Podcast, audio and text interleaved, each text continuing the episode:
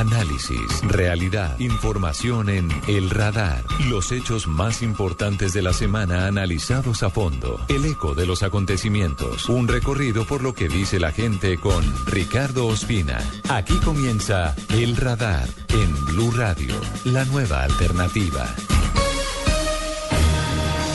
22 años de edad recibió quemaduras en el 90% de su cuerpo. seis años de prisión fue condenado en Rusia un bailarín del ballet Bolshoi, hallado culpable de ordenar un ataque con ácido contra el director de la prestigiosa agrupación. Un conductor de un vehículo de servicio público fue atacado con una extraña sustancia en su rostro. En Bosa, en donde un hombre habría asesinado con un machete a su esposa, a dos de sus hijos y también a su cuñada. El sargento de la policía atacó a golpes a una capitán de la institución y luego le roció gasolina. Fue atacada por la espalda por su compañero sentimental, quien le propinó un disparo en la cabeza. Fue atacada por su expareja sentimental, lanzándole un líquido a su rostro ácido. Tiroteo ocurrido en la base militar de Fort Hood, en Estados Unidos, que dejó cuatro personas muertas y 16 heridas. Se registró un tiroteo en la Universidad de Purdue que deja un hombre muerto y otro detenido. Él me había amenazado con echarme ácido y con matarme. Lo hizo muchas veces, me lo hizo a mí, se lo hizo a mi hija, a mis hermanas. En un momento me pegó una cachetada, me lanzó al piso. Al lanzarme al piso me pateó y después me jalaba el pelo y me jalaba el pelo contra el piso. Él está obsesionado con mi hija desde que ella estaba chiquita. Tiene que hacerle cirugía. Que yo pido que se haga justicia, que eso no se quede así. No sé por qué la gente está haciendo esto. O sea, así como lo hicieron conmigo, lo han hecho con compañeros de pegarle taconazos, sombrillazos, escupirlo. También pudo haber sido violada ya que se encontraba semidesnuda. Se me suben ellos y me aplican esa sustancia en los ojos. Quedo ciego, me falta la respiración. El señor Manotas Char lo que hizo, lo hizo consciente, huyó del lugar de los hechos, como quedó probado en la audiencia de imputación. Hombre, pegarme un planazo que porque yo no le arreglaba el, el daño de la humedad cuando el culpable que no se arreglara es el mismo. Lo cogió por la espalda y le enterró un puñado en el pecho. De abuso sexual de una menor de edad en condición de discapacidad cognitiva. Las situaciones personales que cada quien pueda tener de ninguna manera pueden justificar la violencia, el ataque a una persona indefensa, el ataque a otro ser humano. Colombia es el país de los indignados por un día. Esa es la columna que hace tan solo algunas horas publicó el periódico El Espectador, en cabeza de su editor judicial Juan David Laverde. Y hemos vivido esa indignación muy corta en espacio de tiempo en nuestro país por una serie de episodios que nos han vuelto a poner sobre la mira la verdadera condición mental de los colombianos. Episodios absolutamente reprochables e increíbles como el que protagonizó Jonathan Vega Chávez, el hombre de 33 años, aparentemente enfermo de esquizofrenia, que destrozó el rostro de Natalia Ponce de León, una joven de la misma edad que vivía en el norte de Bogotá. Hay más casos que nos han puesto a pensar sobre si realmente somos una sociedad enferma, qué tanto le prestamos atención a las enfermedades y a los trastornos mentales. El caso de Tatiana Fandiño, en el que su exnovio la torturó y la mató por un malentendido, también nos pone sobre el mismo aviso. Y en Orcasia, departamento de Caldas, la alcaldesa de esta zona del país fue asesinada por celos por su ex esposo. En un intento por salvarla, trataron de traerla a Bogotá y no fue posible. Las heridas eran muy graves. Según el más reciente estudio nacional de salud mental, dos de cada cinco colombianos padecemos algún trastorno de este tipo. Y lo más grave es que la mayoría de las personas nos hacemos los desentendidos. No hay un apoyo de las familias, no hay una política seria para tratar estos temas ni para tratar estas enfermedades y cuando se presentan casos terribles como los que hemos reseñado, volvemos a indignarnos por un día. Y eso es lo que no puede suceder. Hoy hablamos con expertos y recordamos algunos casos aquí en el radar. Estamos detrás de los hechos de la semana en El Radar de Blue Radio. Está con nosotros hoy en el radar Máximo Alberto Duque. Fue director de medicina legal, es uno de los más importantes consultores en medicina forense de nuestro país. Doctor Máximo Duque, buenas tardes. Gracias, buenas tardes, muchas gracias por la invitación. Gracias por atendernos, doctor Máximo Duque. Cuando uno ve todo lo que recientemente está ocurriendo en Colombia, ataques con ácido contra mujeres y hombres, personas que incluso mueren por cuenta de esta situación, otras personas que son desmembradas luego de haber sido torturadas incluso por quienes habían sido sus parejas sentimentales, nos preguntamos qué está pasando con eh, la condición psíquica, psiquiátrica de los colombianos. Cuando uno ve esto, doctor Máximo, usted que fue director de medicina legal, ¿qué puede eh, analizar? ¿Qué puede decir? Bueno, primero tenemos que entender que no todas las conductas delictivas, por atroces que sean, pueden ser explicadas por un trastorno mental. De hecho, la mayoría de las veces que una persona comete un delito, pues no lo hace producto de una enfermedad o de un trastorno mental, lo hace producto de otros intereses. El interés económico de robarse algo, el interés de desaparecer a una persona, una prueba, en fin, por todos los generadores de la violencia que ya conocemos. La enfermedad mental obviamente puede ser determinante de actividades que pueden estar al margen de la ley y son casos, digámoslo, excepcionales. ¿Cuáles son las condiciones para que una persona sea considerada inimputable? Es decir, que tiene una condición, una enfermedad mental que no solamente lo llevó a cometer un delito, sino que además eh, no le permite ser consciente de ello y no le permite pagar por esa actitud delictiva. No existe una tabla o un catálogo de ese tipo de enfermedades. Cada caso es diferente y cada delito es diferente. Voy a poner un ejemplo muy sencillo. Una persona eh, sufre de una esquizofrenia. O sea, es un trastorno, una enfermedad mental importante en el que la persona no se puede relacionar con la realidad, entiende malo, tiene alucinaciones, ve cosas extrañas, oye cosas extrañas, está completamente, digamos, desconectado de la realidad. Ese, ese tipo de enfermedad puede hacer que esa persona en algún momento determinado tenga una alucinación, tenga tenga digamos un sonido extraño en su en su oído que le diga que hay que golpear a alguien hay que golpearlo. Entonces la persona va y lo golpea pensando que es un monstruo, pensando que es algo supremamente extraño y que es su deber protegerse de esa agresión que eso significa. Va a golpear a alguien o desafortunadamente le quita la vida y entonces eh, luego nos damos cuenta de que esa persona no, no sabía lo que estaba haciendo o una persona que tiene un, digamos, un retraso mental, para hablar en términos muy prácticos, tiene un retraso mental, alguien eh, le dice, mire, lléveme esta bolsa con este polvo blanco de aquí para allá, la persona no entiende que eso es cocaína, que eso es un narcótico y que el tráfico, el porte, etcétera, pues es ilegal, entonces va y lo hace.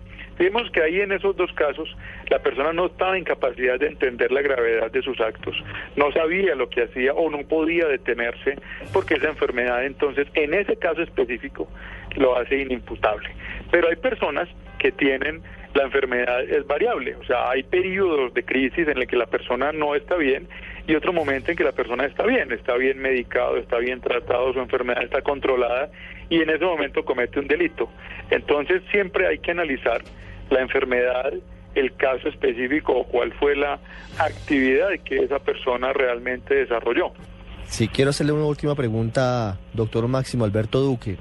Con su experiencia, entre otras cosas como director de medicina legal, ¿usted pudo llegar a, identificar eventualmente el fenómeno que en Estados Unidos se conoce como copycat, la posibilidad de que con la difusión de una actuación delictiva, de una forma muy específica se repitiera esa actuación y no solo delictiva, porque también tiene que ver con hechos violentos. Se habla, por ejemplo, de que cuando los medios comenzamos a reproducir eh, noticias sobre suicidios, el número de casos se multiplican y caso similar, incluso hay advertencias que nos han llegado de la Secretaría de la Mujer en Bogotá ocurre con el tema de las quemaduras con ácido. Señalan que es posible que bajo este mismo fenómeno del registro detallado de los episodios, otros criminales en potencia hagan este tipo de actuaciones y utilicen el mismo método. ¿Eso eh, lo vio usted de alguna manera siendo director de medicina legal, por ejemplo? Sí, eso se ve, se ve, pero nos falta mucha investigación científica al respecto. Primero, obviamente los medios tienen una responsabilidad de eh, eh, para comunicar las noticias y saber cómo lo hacen con, con cuidado, ¿no? Segundo, no está demostrado totalmente que la divulgación de los casos haga que se incrementen. Lo que incrementa de pronto es la denuncia. O sea, se divulga un caso y aparecen otros que no habían sido denunciados. Eso favorece que las personas se acerquen a las autoridades, favorece que se detecten casos que estaban perdidos y que nadie sabía. Entonces tiene, tiene digamos, esas circunstancias. Algo que en los Estados Unidos sí se ha estudiado bastante es, por ejemplo, el tema de, de los que entran a un colegio a matar gente. Sí, entonces ocurre ese evento, alguien entra con un arma, etcétera, y luego el fenómeno se repite en otra parte y luego en otra parte.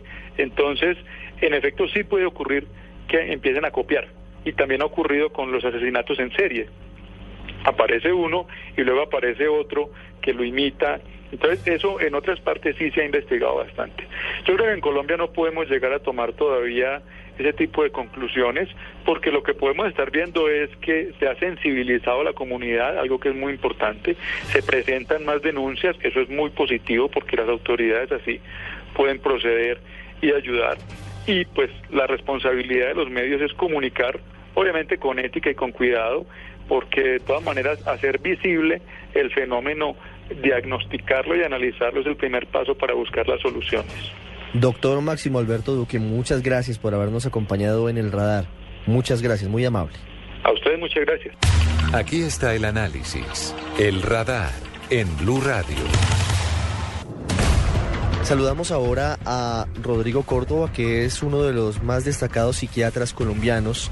Es presidente de la Asociación de Psiquiatras de América Latina, fue presidente y actualmente es integrante de la Junta Directiva de la Asociación Colombiana de Sociedades Científicas. Doctor Córdoba, buenas tardes. Un gusto que nos acompañe hoy en el radar. Muy buenas tardes, un gusto estar con ustedes. Doctor Rodrigo Córdoba, lo hemos llamado porque hoy hablamos en el radar sobre el horror que nos producen hechos tan dolorosos y yo quiero preguntarle inicialmente sobre si realmente, como dicen algunos analistas, definitivamente somos una sociedad enferma, enferma mental. ¿Eso es estrictamente cierto o tiene sus matices? Eh, yo no me atrevería a decir que eso es estrictamente cierto. Yo siento que hay personas que están enfermas, quien comete una serie de situaciones pues tan macabras como estas, tienen que tener mentes perturbadas, es decir, que están pasando problemas. Generalmente lo que hemos visto en muchos de los casos, no solo en nuestro país, países tan tranquilos como Noruega, y vemos situaciones pues violentas y violentas inexplicables, pues allí está sucediendo algo en el cerebro de estas personas, como igualmente en la reproducción de los medios. Podemos citar el caso de la película Batman, que no todos se volvieron personajes oscuros o malévolos después de que trillones de personas la vieron, sino solo repercutió en algunas personas. Y si ves también no solo en Colombia, sino en algunos, en algunos otros países, se, han dado situaciones de estas, es porque es, son mentes perturbadas que generan este tipo de situaciones. Y obviamente la información, pues en ocasiones le abre luz, le activa, le activa procesos que tenían eh, allí subyacentes o latentes y pues se da estas situaciones pues que merecen todo el rechazo y todo el repudio. ¿Por qué una persona llega a tener ese tipo de perturbaciones mentales que la llevan a cometer actos terribles, actos delincuenciales, actos demenciales como los que pues realmente hemos visto recientemente, pero que ocurren, como usted dice, en varias oportunidades y no solamente suceden en Colombia? Y hay como tres grandes grupos de explicaciones. Uno primero son esas personas que son incapaces de diferenciar la realidad interna de la realidad externa, es decir, se arman un mundo propio, un mundo que lo vive, un mundo que lo actúa, como sucede, y se corresponde con cuadros psicóticos, es decir, son aquellas personas que tienen una pérdida del contacto con la realidad y en ocasiones, como en este caso, tienen alucinaciones auditivas que muchas veces le dan órdenes y terminan actuando estas órdenes. Otro segundo grupo son los trastornos de personalidad, es decir, son esas personas que crecen sin ninguna consideración por el otro, que tienen eh, total de desmedro por sus por sus congéneres, aún teniendo personas con las que tengan vínculos afectivos, pero pasan por encima de ellas y no tienen ningún sentimiento, ninguna situación de culpa. Y lo tercero es que podría haber personas que bajo el influjo o efecto de alcohol o sustancias psicoactivas podrían vivir situaciones como la primera. También es muy común, digamos que lo más común es la asociación del uno más el tres, es decir, enfermedades, trastornos mentales severos asociados al consumo de sustancias. Pero aún se pueden dar situaciones que podemos encontrar los elementos. Trastornos mentales severos con características de personalidad eh, sociopáticas y además consumen sustancias. Entonces definitivamente lo que hay es una grave perturbación psíquica. Cuando ocurren casos como el de Jonathan Vega Chávez, que después de varios años de una obsesión amorosa con una joven como Natalia Ponce de León, surgen una serie de preguntas eh, sobre la forma en la que se debe actuar por parte de la justicia en este tipo de, situaciones. Y está la disyuntiva que tienen los jueces, porque la defensa de estas personas alegará su inimputabilidad, es decir, que no pueden ser procesados ni detenidos porque son enfermos mentales y actuaron sin tener conciencia de sus actuaciones delictivas.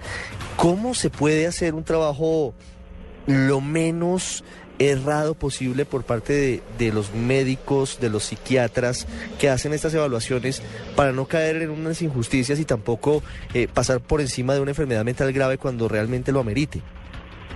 Eso es una pregunta muy importante y que nos permite aclarar esto hacia la gente.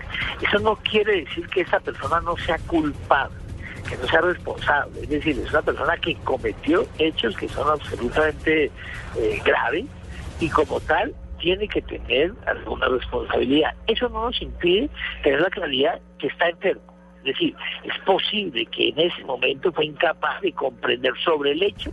Es posible, como a lo mejor no es así, no fue capaz de comprender y determinar los hechos y por eso no podríamos decir si es o no inimputable. Eso lo decidirá un perito forense, el juez esa, esa información científica.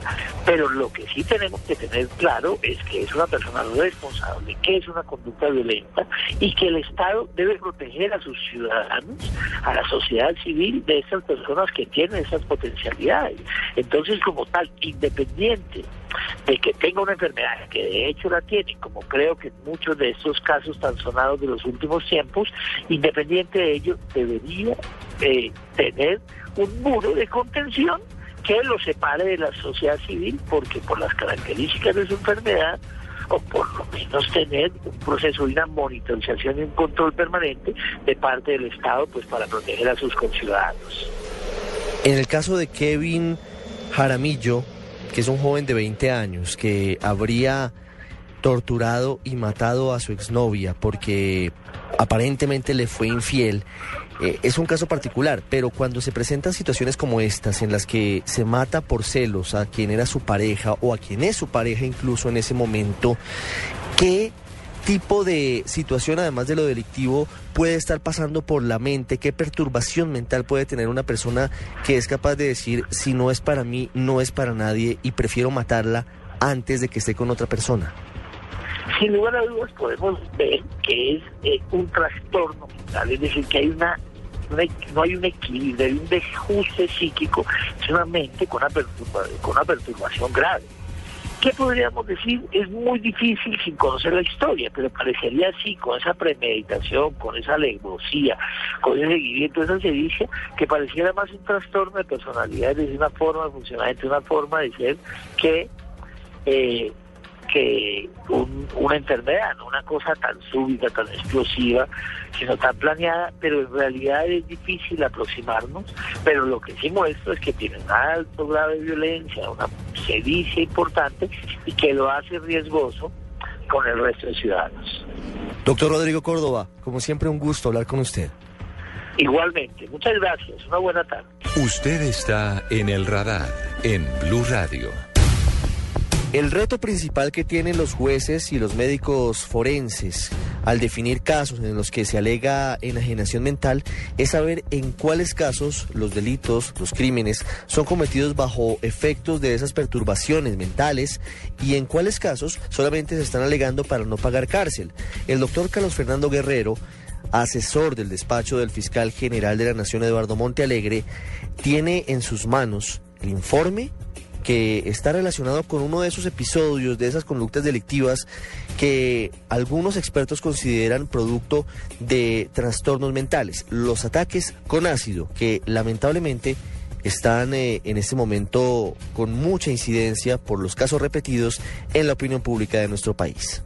Aproximadamente desde el año 2008, la Fiscalía General de la Nación cuenta con un plan integral de acción para la defensa de los derechos de las mujeres víctimas de agresiones. Desde esa época se viene trabajando bajo una perspectiva de género todo lo que son ataques y en general la violencia contra la mujer. Dentro de ese plan se venía manejando todo lo que tiene que ver con ataques mediante ácidos. Sin embargo, en la medida en que la temática pues ha cobrado tanta vigencia, tanta actualidad en razón a, la masividad de ataques de este estilo, el fiscal general y el vicefiscal han decidido crear un grupo particular para eh, atacar y para combatir este flagelo tan particular. En general, digamos, dependiendo de cómo, cómo se presente cada situación y cada caso. Normalmente, pues, como ocurre con cualquier otra investigación, pues a lo que se procesa es la indagación correspondiente, el fiscal del caso es un plan metodológico, da órdenes a la policía judicial para que pueda establecer el responsable del caso y pues finalmente si se tienen evidencias suficientes para llevar a una persona ante un juez, pues se le formula la, imputación correspondiente. En cuanto a si existe algún tipo de diferenciación en la manera de investigar de eh, un autor material o un determinador o autor intelectual, pues realmente no existe una, una diferencia en particular en la manera de investigación. Cada caso, de acuerdo a las circunstancias del caso, pues habrá que ver cómo, cómo, cómo se manejan las evidencias para lograr probar lo correspondiente. Hay en casos, supongo yo, eso estoy haciendo es una, una hipótesis, en que pues habrán determinadores, habrá alguien que, por ejemplo, le pague a otro para que lo haga. En ese caso, pues habrá que analizar si, por ejemplo, el propio testimonio del autor material no sirve o si lo que encontramos es que la persona que tenía motivación para realizar el ataque era otra distinta a la que en efecto lanza el ácido materialmente. Eso es caso a caso que hay que revisar cuáles son los elementos materiales probatorios y la estrategia investigativa que se puede utilizar. Existe la figura de la llamada inimputabilidad una persona pues es inimputable cuando por ciertas condiciones mentales propias de ese individuo pues no tiene digamos la capacidad para determinarse y para tener digamos conocimiento y responsabilidad de lo que hace. Eso ya será una situación pues que tendrá que demostrar la defensa si es que esa va a ser su estrategia de defensa y pues tendrá que hacerlo con el respectivo experto en la materia. Para el caso de la fiscalía si ese es el si esa va a ser la estrategia defensiva que se utilice, pues utilizará el respectivo experto de medicina legal para que valide si en efecto esa persona es inimputable o no. Si esa persona en gracia de discusión llega a ser declarada inimputable, lo cual no es muy común por el hecho de que una persona diga que tiene problemas mentales, no significa que necesariamente sea inimputable, pues ahí lo que se hace es no aplicar penas, sino se aplican medidas de seguridad, que normalmente, y para resumir, consisten en el internamiento temporal de una persona por un tiempo equivalente a la pena imponer, en caso de que fuera imputable, en un sitio en el cual se pueda tratar este tipo de trastornos mentales. Cada caso tiene sus particularidades y uno no se puede aventurar a, a ver qué va a pasar en el futuro si finalmente la defensa de esta persona va a decidir irse a juicio, en fin, todo depende de realmente qué, qué, qué ocurre en el caso concreto. Así lo detectó el radar en Blue Radio. Pero no se trata solamente de un fenómeno de nuestro país. Las enfermedades mentales que aquejan a algunos individuos ante la vida moderna, ante la presión del día a día, se registran en muchas partes del mundo. Estados Unidos es un ejemplo de lo que sucede en muchas oportunidades, lo que ha pasado con los asesinatos de hombres que ingresan a sitios públicos a matar a las personas que se encuentran a su paso en colegios, en cines y recientemente un caso que ha conmovido también la situación en la que resultaron heridas más de 30 personas con arma blanca en una zona de Norteamérica. Daniel Pacheco nos da detalles. En los últimos siete años han sucedido las peores masacres en instituciones educativas de Estados Unidos, una realidad que esta semana nos recordó el tenebroso ataque que dejó 21 personas heridas con arma blanca en un colegio de Pensilvania. El autor de este crimen, Alex Gibral, un delgado y escueto muchacho de 16 años, fue acusado de cuatro cargos de intento de homicidio y 21 cargos de asalto agravado y será juzgado como un adulto. Aunque tímido, este joven era descrito como una buena persona sin antecedentes de enfermedad mental. Sin embargo, son las armas de fuego las que han causado el mayor daño en colegios y universidades de Estados Unidos. En diciembre del 2012, Adam Lanza, un adolescente de 20 años con una historia de depresión y síndrome de Asperger's, tomó el fusil automático AR-15 de su mamá, la mató mientras dormía y luego fue a la escuela elemental de Newtown, en el estado de Connecticut, donde masacró a otras 25 personas, entre ellas 20 niños, y luego se suicidó. Hasta el día de hoy, esta es la segunda peor masacre perpetrada por una sola persona en la historia de Estados Unidos. La peor de estas masacres de lobos solitarios que captura la imaginación y el miedo de millones de personas también ocurrió en una institución educativa. En abril del 2007, Seo Hee Cho, un estudiante surcoreano de 23 años que estaba viviendo en Estados Unidos hacía varios años, utilizó dos pistolas con proveedores extendidos y asesinó a 32 personas en distintos lugares del campus de la Universidad de Virginia Tech, en Blacksburg, Virginia, y luego también se suicidó. Cho había sido diagnosticado con depresión y desorden de ansiedad.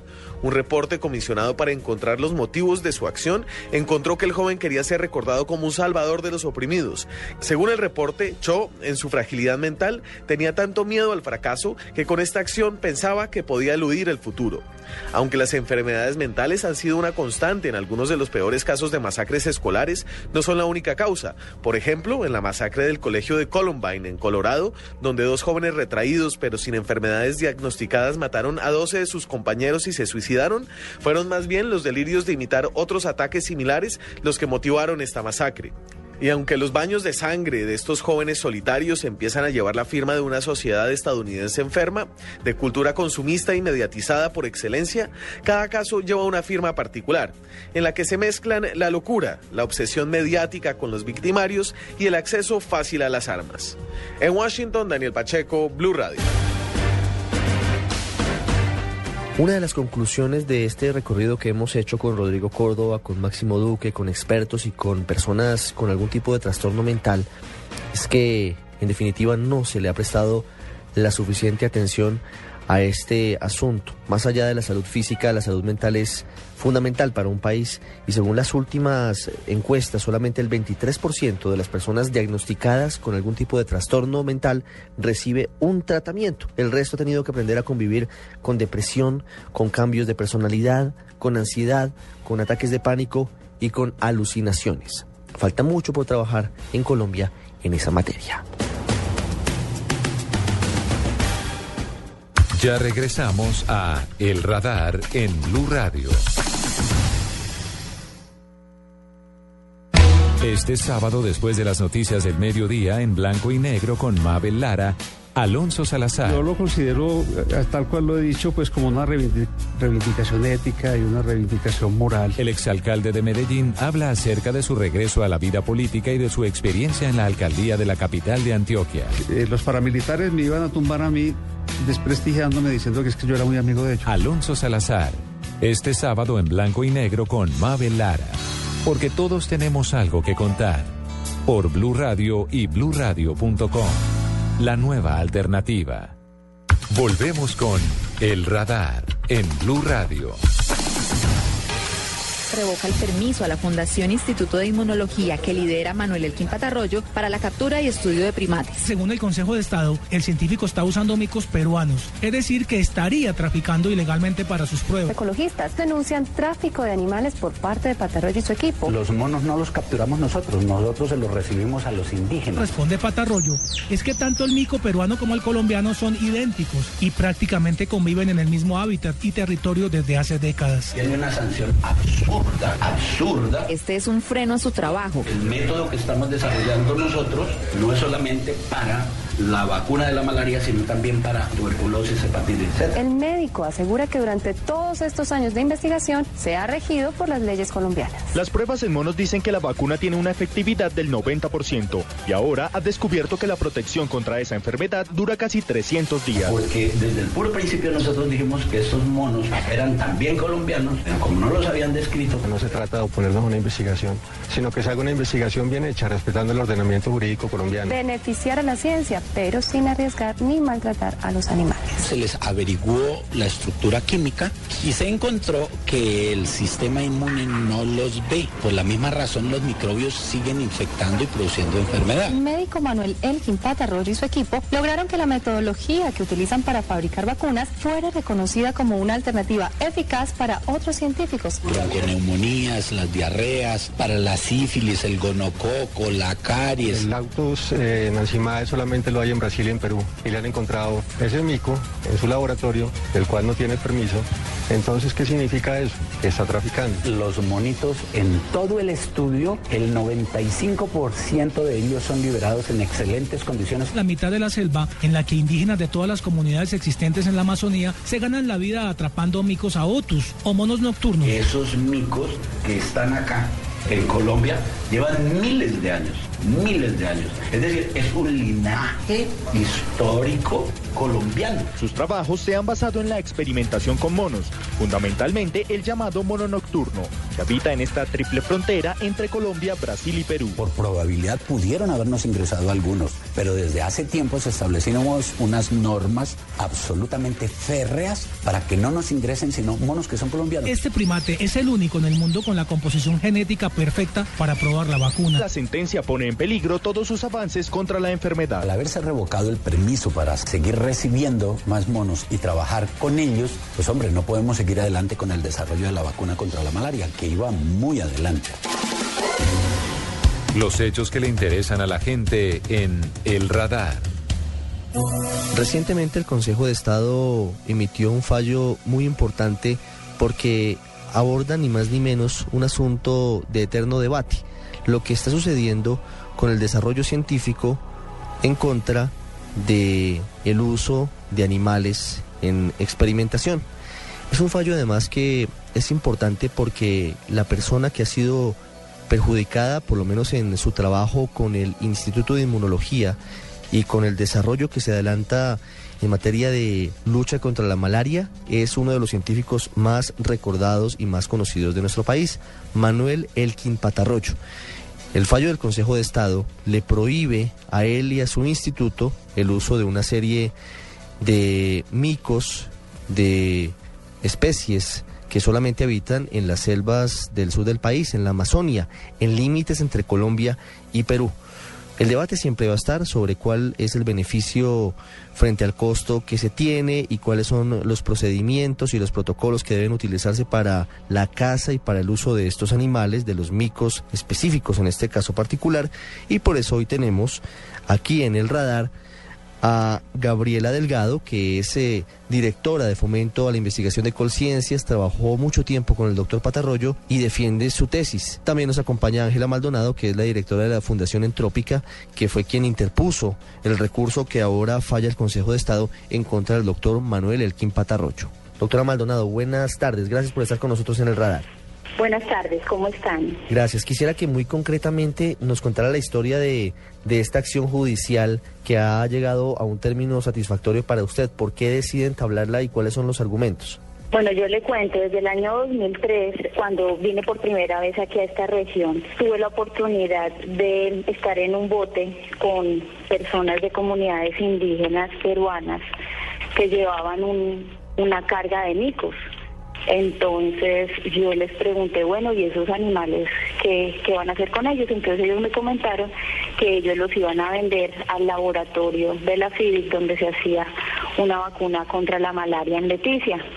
Esa fue la como la primera vez que, que tuve la oportunidad de saber de esto Salí de aquí, yo estaba haciendo como una visita preliminar para saber si iniciaba mi tesis en esta zona y yo fui directamente al Ministerio de Medio Ambiente y hice, hice el comentario, ¿no? Dije, mire, eh, vi esto y esto en, en la región allá, vi que hay un tráfico de animales desde Perú hacia Colombia, estuve en un bote con colectores peruanos y pues obtuve una cantidad de información. En el ministerio me dijeron pues necesita pruebas para entablar cualquier denuncia. ¿Y qué sucedió? Que le piden a usted pruebas, fotos, testimonios, eh, ¿y qué sucede después? hasta el año 2008, del 2008 hasta el 2011, donde iniciamos hacer una investigación de diferentes formas. ¿Y cuál es, cuál es la conclusión de, de esa investigación? Bueno, me va a contar cómo la hicieron, pero quiero que me diga cuál es la conclusión antes de saludar a la doctora Gabriela Delgado, que trabajó con el doctor Patarroyo mucho tiempo y ahora está ocupando un cargo directivo en, en Colciencias. Perfecto, entonces bueno, lo primero que se hizo fue un estudio de poblaciones del mono nocturno en las zonas de alta extracción. Después de hacer una visita a las comunidades se definieron cuáles eran las, las comunidades que más extraían estos animales. Entonces, con el- la Universidad de San Marcos en Lima se solicitó un permiso de investigación de colecta y acceso a recursos genéticos ante el Ministerio de Agricultura, en esa época el INRENA, y en el 2010 se inicia el proyecto en, en Perú, se definen poblaciones muy bajas, se documenta la forma como se capturan los animales y se recogen testimonios de, de colectores tanto en Colombia como en Perú. Las poblaciones en Perú fueron muy bajas, las poblaciones en Colombia fueron más altas en áreas donde no se captura y de- determinamos también que habían una cantidad de irregularidades entre los permisos y esta información se consiguió por medio de derechos de petición. Estamos, estamos hablando a de la- poblaciones, cuando usted habla de poblaciones, población de monos. De, micos, sí, Sí, nocturnos. Ujú. Exacto. Y ya la parte legal, todo el acervo probatorio de la parte legal se consiguió mediante derechos de petición que se le enviaron a la mm, Procuraduría Ambiental para Asuntos Agrarios o para Asuntos Ambientales y Agrarios y a Corpo Amazonía. Entonces se hizo un análisis de toda esta información pero esta información sí la tenemos desde el año 1999. Entonces, hay una resolución del año 99 donde dice que la FIDIC debe tener un criadero en cautiverio de estos animales y donde hay evidencia que están usando tres especies, que son Aotus nansimae, Aotus vociferans y Aotus nigriceps, mientras que los permisos otorgados desde desde que estaba Linderena hasta la fecha eran únicamente para el Aotus vociferans, que es el animal que está conform pues se confirma que su distribución natural Es decir que- el lado norte del, del río Amazonas. Según su investigación, desde finales de los 90 se estaría violando por parte del instituto la reglamentación que le había concedido solamente a utilizar una especie de, de micos en esta zona.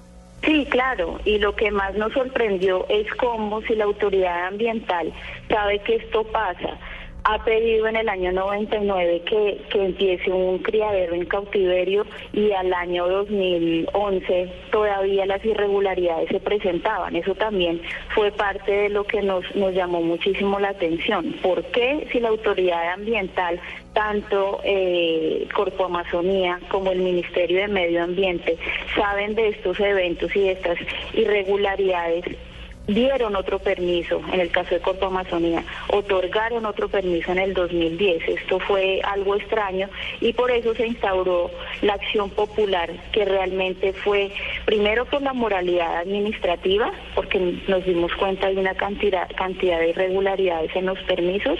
Segundo, por la protección de ecosistemas de alta diversidad en áreas de frontera, aquí estamos hablando de Perú y Colombia, y por la salubridad pública, hablando de que se liberan animales que dicen ser sanos, pero pues si no existe una, una evidencia de que estos animales estén completamente sanos y que se liberan al medio natural otra vez que esto bajo ninguna ley y bajo ningún protocolo de investigación científica en ningún país es válido. Claro, el fallo del Consejo de Estado, entre otras cosas, lo que hace es ratificar lo que ya se había decretado por parte de un juzgado de Cundinamarca y cancela definitivamente las resoluciones del Inderena, ya desaparecido de Corpo Amazonia, que otorgaban esa licencia, que estaba vigente hasta el 2015 y le permitía a la Fundación de Manuel Elquín Patarroyo cazar con fines científicos 800 micos nocturnos por año.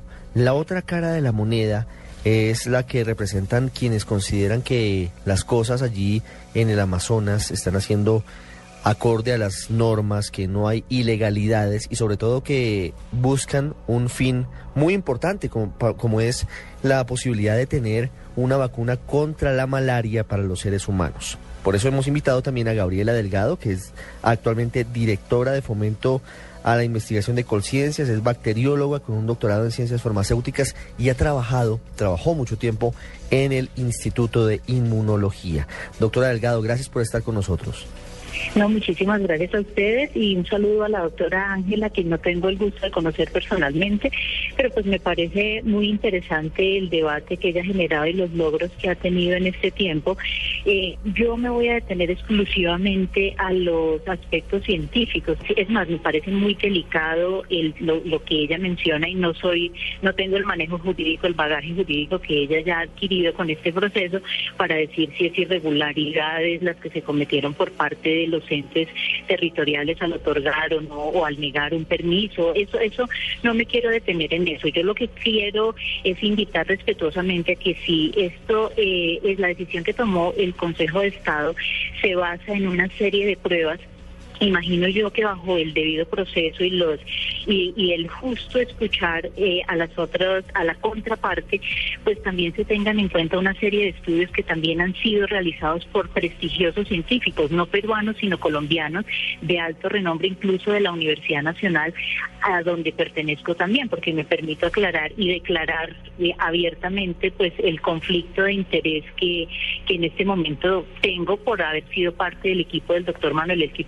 Orgullosamente durante 15 años y, pues obviamente eh, esa, connotación independiente de la posibilidad que me da también la objetividad de ser científica, eh, me permite traer... Eh, más hacia el lado académico y científico esta discusión, reiterándoles que la Universidad Nacional de donde hago parte, también tiene unos estudios que fueron justamente derivados de, del, del interés de la autoridad ambiental para demostrar que eso que la doctora Maldonado está denunciando pues no tiene un asidero y no tiene realmente una justificación. Cuando ella menciona, y me quiero detener exclusivamente en esa parte técnico-científica, que nadie ha podido comprobar eh, que los animales cuando se liberan tienen una afectación y que causan un peligro, y claro, estamos hablando de, de un riesgo inminente, cuando alguien le dice que un mono sale infectado con malaria, pues inmediatamente se prenden las alarmas y pues en ese sentido entendería la justificación del Consejo de Estado cuando de forma irresponsable se está afirmando eso. Es decir, si bien ella, ella no tiene la evidencia para decir que los animales no están infectados, no significa que esa sea la última palabra. Nunca el Consejo de Estado, hasta donde yo tengo entendido y puedo errar eh, por, por carencia de argumentos, es que ha llamado al doctor Manuel Elkin Patarroyo o a los investigadores del Instituto de Genética Humana o al Instituto de Biotecnología que tienen resultados que denotan lo contrario justamente que los animales cuando se liberan a la selva no están infectados, que se tratan bajo las condiciones de los estándares internacionales. Indiscutiblemente un científico que busca conservar la vida, ¿cómo puede pensar en acabar la vida por más de que sean animales indefensos y tengan otro tipo de, de, condiciones que no son las que tienen los seres humanos? Yo me quiero detener exclusivamente en los procesos de desarrollo para la vida humana sin transgredir en lo absoluto el cuidado digno al que deben ser sometidos los animales de experimentación.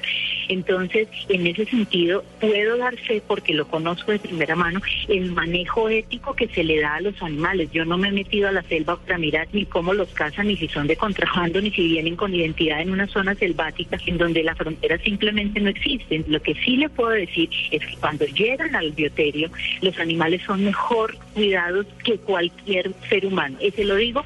Mire, y le voy a hacer una anécdota delicado. Eh, ¿Puedo intervenir? Adelante, claro que sí, una, interpelación y, ya continuamos porque eso me parece muy interesante, además porque el Consejo de Estado hay una parte en la que dice lo siguiente, antes de que hable Ángela y luego la doctora Gabriela Delgado.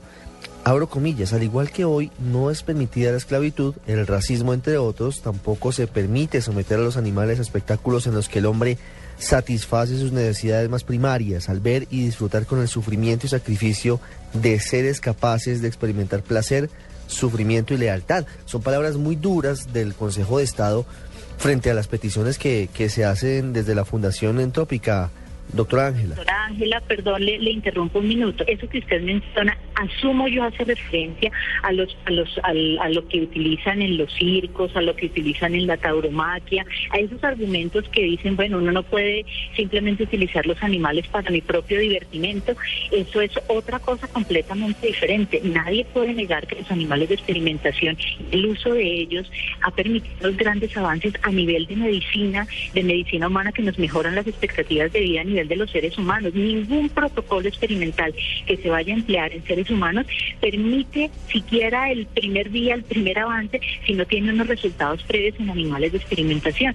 Y para eso yo, quiero simplemente que pensemos en nación, no quiero atacar en lo más mínimo los argumentos de la doctora Ángela, simplemente quiero expresar los míos en el sentido de que aquí tenemos una ventaja geográfica que no tiene absolutamente ninguna otra persona en el mundo. Es decir, tenemos la posibilidad de utilizar esos animales para un beneficio de la humanidad, dándoles el manejo digno que ellos representan, con, con lo que, con las limitaciones que obviamente deberíamos, digamos, con las consideraciones, no con las limitaciones mm. que deberíamos tener en cuanto al uso responsable. Doctora Maldonado, yo, quiero. le quiero decir una última cosa, perdóneme. Si vamos a hablar de la, de las del Perú y de, y de ciertas entidades que desconocía que, por ejemplo, provienen, digamos, los argumentos de esa área geográfica de ese país, yo le puedo decir con todo el argumento del caso que monos de otra naturaleza, incluso con, con, con otras connotaciones y no tan silvestres, son exportados y realmente vendidos a grandes sumas de dinero a países desarrollados para la experimentación también. A mí sí me gustaría ver cuál es la posición de los ambientalistas con respecto a eso. Mientras que aquí se están, es más, los manejan en un área geográfica, no salen de su nicho y cuando se liberan, que esos son los estudios científicos de los cuales se debió haber valido el Consejo de Estado para poder argumentar o contraargumentar o simplemente complementar la decisión o todo el, el, cúmulo de evidencia que entregaba la doctora Maldonado. Creo que al Consejo de Estado le faltó y le faltó evidencia y le faltó permitirle al doctor Patarroyo y a instituciones que no son el doctor Patarroyo, pero que se vieron en tela de juicio y que permitieron estudios como el que le menciono del Instituto de Biotecnología y del Instituto de Genética, tener esa argumentación para poder tomar una decisión sólida y responsable. Doctora Ángela Maldonado, en esto creo que todos estamos de acuerdo en que debe ser eh, lo más importante el beneficio para los seres humanos y claro que debe existir una puerta para que se permita la experimentación en animales, pero en este caso, ¿por qué ustedes entablan esa denuncia y cómo recibe usted los argumentos que nos está eh, dando a conocer aquí la doctora Gabriela Delgado? Bueno, a la doctora Gabriela y al señor Ospina les quiero comentar algo. El encabezado de la acción popular dice, desde ningún punto de vista queremos obstaculizar la investigación biomédica ni el uso de primates no humanos para la investigación. Número uno, aquí no se está, ni el Consejo de Estado ni nosotros estamos diciendo si se debe o no se debe usar primates en la investigación biomédica. Si es necesario, se debe usar. Aquí lo único que se está diciendo es que se haga siguiendo el ordenamiento jurídico nacional, internacional y lo más importante, que se tenga un, criadero en cautiverio de estos animales. Eso es todo. En ningún momento el Consejo de Estado está diciendo se prohíbe el uso de animales en la investigación biomédica y eso me parece un error muy grande que se esté diciendo. Ni siquiera se ha dicho que no se usen primates en la investigación biomédica. Aquí se está hablando del origen de esos animales. Entonces a los dos les decimos, lo que nosotros quisimos es que se siga el ordenamiento jurídico colombiano y se solicitó que por favor se hiciera un criadero de estos monos en cautiverio y eso es todo. Por ejemplo, en este momento, si la CIDIC quiere continuar con su investigación, en ningún momento se les ha dicho que no. Es claro el, el fallo del Consejo de Estado. Ellos pueden pedir otro permiso y si ellos necesitan monos, pueden comprarlos. Es más, pueden comprarlos en Iquitos, que hay un centro de reproducción de estos micos específicamente para la investigación biomédica. Hay otro sitio en el Valle del Cauca que se llama el Laboratorio Caucaseco, que ha hecho investigación en malaria en primates y ellos qué hicieron? Ellos hicieron un criadero de primates. Entonces, aquí no estamos diciendo, no nos estamos yendo, si usted lee la, la acción popular, el documento de la acción popular, nunca Hemos tocado el tema de que se prohíba el uso de animales en la investigación biomédica, porque a mí eso personalmente me parece absurdo. Estamos diciendo de dónde tienen que provenir estos animales, que es un criadero en cautiverio. Aquí lo que estamos hablando es que si la CIDIC está utilizando monos que provienen de Perú, que simplemente solicite un permiso de exportación desde Perú y un permiso de importación a Colombia y que utilice, se contacte con la autoridad CITES, que es la Convención Internacional sobre el Comercio de Fauna y Flora. No, doctora Ángela, perdón, le interrumpo. Siga la legislación. Aquí estamos hablando es de ser legales. Aquí no estamos diciendo que no se investigue, por favor. Una, última intervención de la doctora Gabriela Delgado y, terminamos porque se nos acabó el tiempo. Cuénteme, doctora Gabriela. Son delicadas sus palabras. O sea, aquí no estamos hablando de, de ilegalidad o de ser honrados o no ser honrados. Creo que el término, y vuelvo y quiero volver a, repetir que esto es una discusión para mí del ámbito científico y académico. Y no, me estoy yendo por las ramas para, para, para desviar la atención o usando el término de los micos. No, no, no, no. Yo lo que estoy diciendo es que este argumento, estrictamente el que usted está dando, no fue debidamente debatido por el Consejo de Estado. Es decir, lo que usted está diciendo también hay evidencia científica igual seguramente de valiosa que la suya, donde dicen lo contrario, que los monos que se están usando no son peruanos, y existen unos estudios genéticos que demuestran los ancestros y la de dónde provienen esos animales. Entonces usted puede tener sus argumentos muy sólidos, estamos hablando, yo no, yo me estoy yendo a la justificación de la, de la consecuencia que tuvo una determinación a mi juicio irresponsable del Consejo de Estado donde no tuvo suficientes argumentos, solo los escuchó los suyos. Y no aquí no se valen de argumentos solamente jurídicos y de una parte, también hay jurídicos y técnicos de la otra parte que demuestran lo contrario y que en ningún caso fueron tenidos en cuenta por ese Consejo de Estado. Hemos mostrado las dos posiciones frente frente a este asunto que como ustedes pueden observar está generando todavía mucha polémica, porque en medio de todo está el trabajo de, de uno de los científicos con mayor nombre en Colombia, Manuel Elkin Patarroyo, que ha dicho que incluso podría irse a, hacer su trabajo o en Ecuador o con apoyo de España, porque en Colombia no le dan presupuesto y ahora está esta sentencia del Consejo de Estado. Pero por otra parte están las denuncias de personas tan importantes como la doctora Ángela Maldonado que señalan que no se están adelantando los procesos y procedimientos adecuados para la adquisición de los monos que son utilizados en esta experimentación, sobre todo para hallar la vacuna sintética contra la malaria, que es el principal trabajo investigativo del doctor Patarroyo, que ya lleva bastante tiempo en él avanzando en ese sentido. Yo quiero agradecerles a las dos y permitir que los oyentes se hagan una idea con los conceptos que hemos debatido sobre lo que tiene importancia en este caso y cuál debe ser el futuro, porque el Consejo de Estado ha tomado una decisión podrían adoptarse algunas medidas para seguir adelante con estas investigaciones tan importantes. Doctora Ángela Maldonado, directora de la Fundación Antrópica, gracias.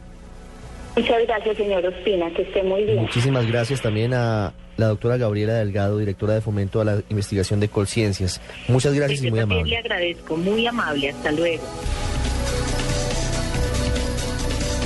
En El Radar no olvidamos a Buenaventura.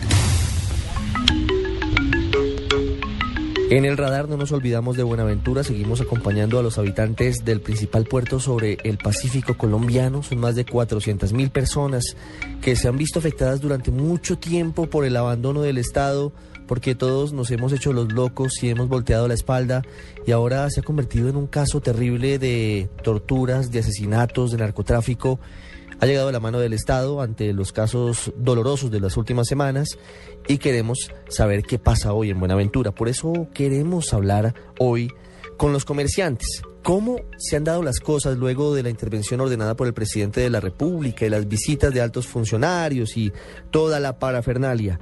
Señor Fabio Montoya, vocero de los comerciantes, de los eh, responsables de la economía en Buenaventura, muy buenas tardes. Muy buenas tardes. Cómo no, eh, te agradezco mucho la oportunidad que nos da para hablarle a, no solamente a Buenaventura, sino a nivel nacional. Son momentos ya más positivos de la comunidad. El tema de la seguridad se ha mejorado ya en un 60% con respecto a lo que se venía dando, porque todavía hay extorsiones, todavía de menos escalas, todavía encontramos que hay asesinatos, como hace dos días de otro comerciante que fue asesinado. Después de este gran plantón que se hizo, se desempolvaron los proyectos que habían para Buenaventura, que estaban, estaban represados. Desempolvaron estos, estos proyectos y ya es un hecho que la galería eh, la van a remodelar, hay una plata mm, eh, muy buena para esa inversión de la Galería de Pueblo Nuevo, como también nos anuncian de que ya arranca eh, a hacerse el bulevar en unos dos meses creo que ya comenzamos a, a, ver en el centro un cambio que desde muchos años lo tenían proyectado y si Dios quiere en mes y medio, dos meses ya el bulevar comienza a trabajar en él y en unos tres meses también lo que es parte del malecón. Entonces, sí puede haber inversión social. ¿Cómo avanza, y ya para finalizar, señor Montoya, la labor de acompañamiento a ustedes, a los comerciantes, porque uno de los principales problemas son las extorsiones, las amenazas, los asesinatos, el cobro desde 200 pesos para el señor que vende arepas en la esquina en Buenaventura hasta los millones para los que manejan las farmacias, para los que manejan los supermercados, para que los manejan las eh, grandes eh, tiendas del puerto sobre el Pacífico. ¿Cómo está esta situación? Sobre esa parte yo te digo que ya eh, está generando un poco más confianza porque lo que son las autoridades están acompañando en diferentes sectores, eh, la parte más vulnerable, con los negocios en los, en los barrios bajos que llaman, eh, ha habido mucho acompañamiento de la policía y por ende pues ya la seguridad es un poco mejor a pesar de que todavía se presentan, yo lo decía ahorita, se presentan todavía, pero a menos escala, pero sí ha mejorado. Eh, y estamos pidiéndole a la Policía Nacional, al presidente, que, eh, que no afloje todavía que eh, todavía nos dejen el pie de fuerza en Buenaventura y las fuerzas especiales para que sigamos generando mucho más confianza en el pueblo y que se pueda denunciar y se acabe este, esta delincuencia que tiene asustado Buenaventura. Señor Montoya, muchas gracias. Con mucho gusto para servirles. Thank you.